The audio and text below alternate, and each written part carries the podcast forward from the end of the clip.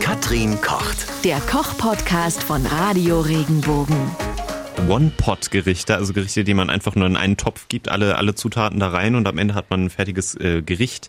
Ist auch so einfach, wie es klingt, ne? Es ist so einfach, wie es klingt. Und das Schöne an diesen One-Pot-Geschichten ist, dass sich das jeder nach seinem ganz eigenen Gusto machen kann.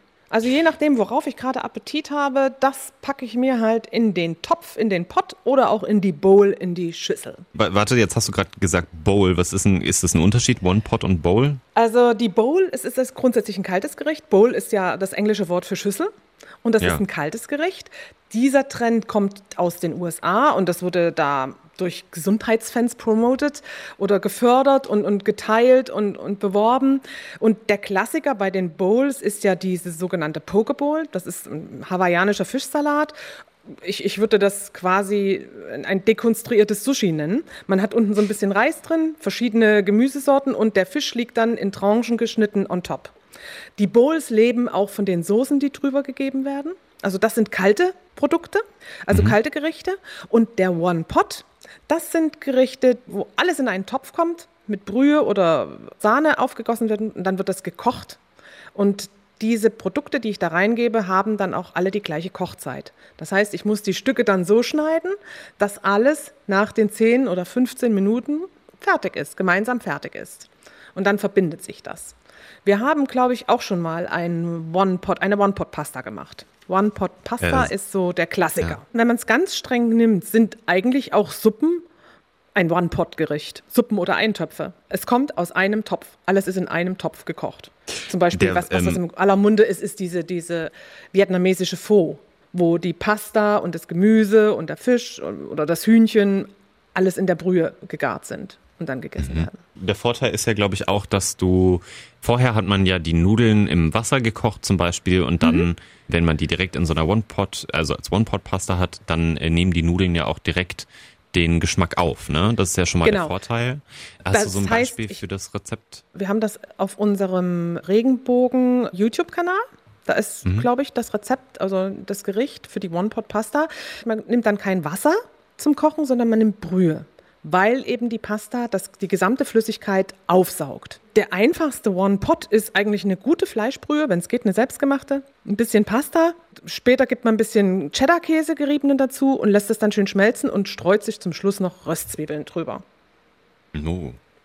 Das ist das Allerschnellste.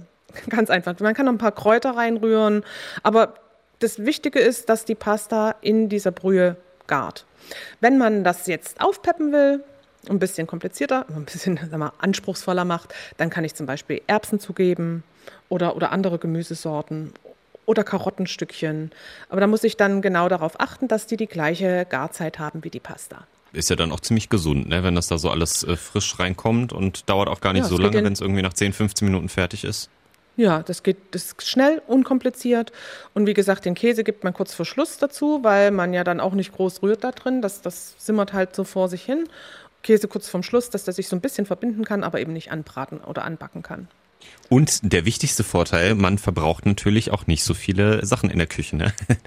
Ich ja immer Stimmt. wichtig, dass man danach Stimmt. nicht so also das Problem hat mit dem Spülen. Du hast nur einen Topf. Ja, ist ein Fertig. Topf. Ja, ein Topf. Ja.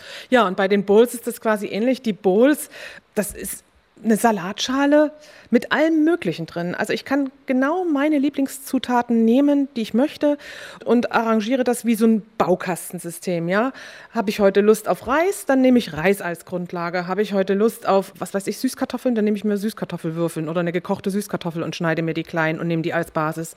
Dann kommen so verschiedene Gemüse ringsrum und dann kann ich wählen ob ich einen Fisch oder ein Fleisch drauf packe oder gar nichts will oder ob ich einfach vielleicht nur ein Stück Halloumi oder einen Schafskäse möchte.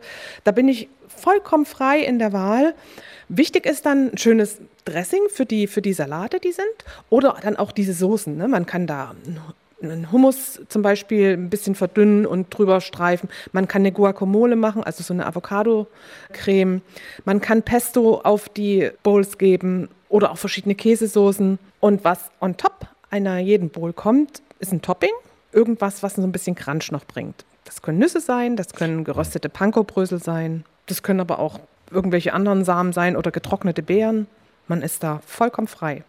Und dadurch, dass das so ein Baukastensystem ist, lässt sich das auch gut in der Systemgastronomie vermarkten. Es gibt jetzt zahlreiche Anbieter. Ich glaube, Karl-Heinz Hauser, der ursprünglich auch aus dem Badischen kommt und in Hamburg zwei Sterne-Restaurant hat, der hat auch ein Bowl-Konzept gestartet, vor zwei Jahren, glaube ich schon, und bietet halt die unterschiedlichsten Bowls in seinen Restaurants an. Und jeder sucht sich das aus, was er mag. Und das ist das Schöne. Jetzt muss ich mal so blöd fragen, gibt es denn noch irgendeinen Nachteil an One Pot und Bowl? Das äh, kann man ja eigentlich nur noch machen, weil das ist ja so, ist so unkompliziert, verbraucht wenig und schmeckt auch noch besser. Was ist, was ist da los? Es schmeckt so gut wie das, was du reintust. Sag mal, ob es ja, besser ja, schmeckt, klar, ja, das, das, das liegt an dir. Nee, es gibt keinen Nachteil. Also das ist eine ganz einfache Sache die auch kommunikativ ist, ja, weil man könnte sich zum Beispiel in die Küche stellen, gemeinsam mit Freunden, alles kleinschneiden, alles anrichten und dann macht sich jeder seine Bowl. Streng genommen sind zum Beispiel auch Erdbeeren mit Sahne, ein paar karamellisierten Nüssen und Minzblätter eine Bowl wenn ich das in eine Schüssel gebe. Ja, äh, gut, ich meine, es, ist, es ist ein. Name für einen Trend, äh, das, das muss man sich bewusst dessen sein, aber es ist ein toller Trend. Auf jeden Fall. Also wenn ihr es noch nicht ausprobiert habt, ähm, das äh, alle Vorteile aufgezählt und es gibt keine Nachteile. Also probiert's aus. Vor allem äh, also One-Pot-Gerichte, da findet ihr ja auch schon ein Rezept bei uns im Regenbogen-Blog und auf YouTube. Und äh, die Bowls. Da könnt ihr halt auch, wie Katrin schon gesagt hat, mit Freunden einfach selber was zusammenstellen, wie ihr das mögt. Und da bei den Bowls haben wir auch schon eine gemacht und die müsste es als Bilderstrecke bei Radio Regenbogen im Blog geben. Was die Tuna Bowl? Ja. Oder? Okay. Wenn dir der Podcast gefallen hat, bewerte ihn bitte auf iTunes und schreib vielleicht einen Kommentar. Das hilft uns sichtbarer zu sein und den Podcast bekannter zu machen. Dankeschön.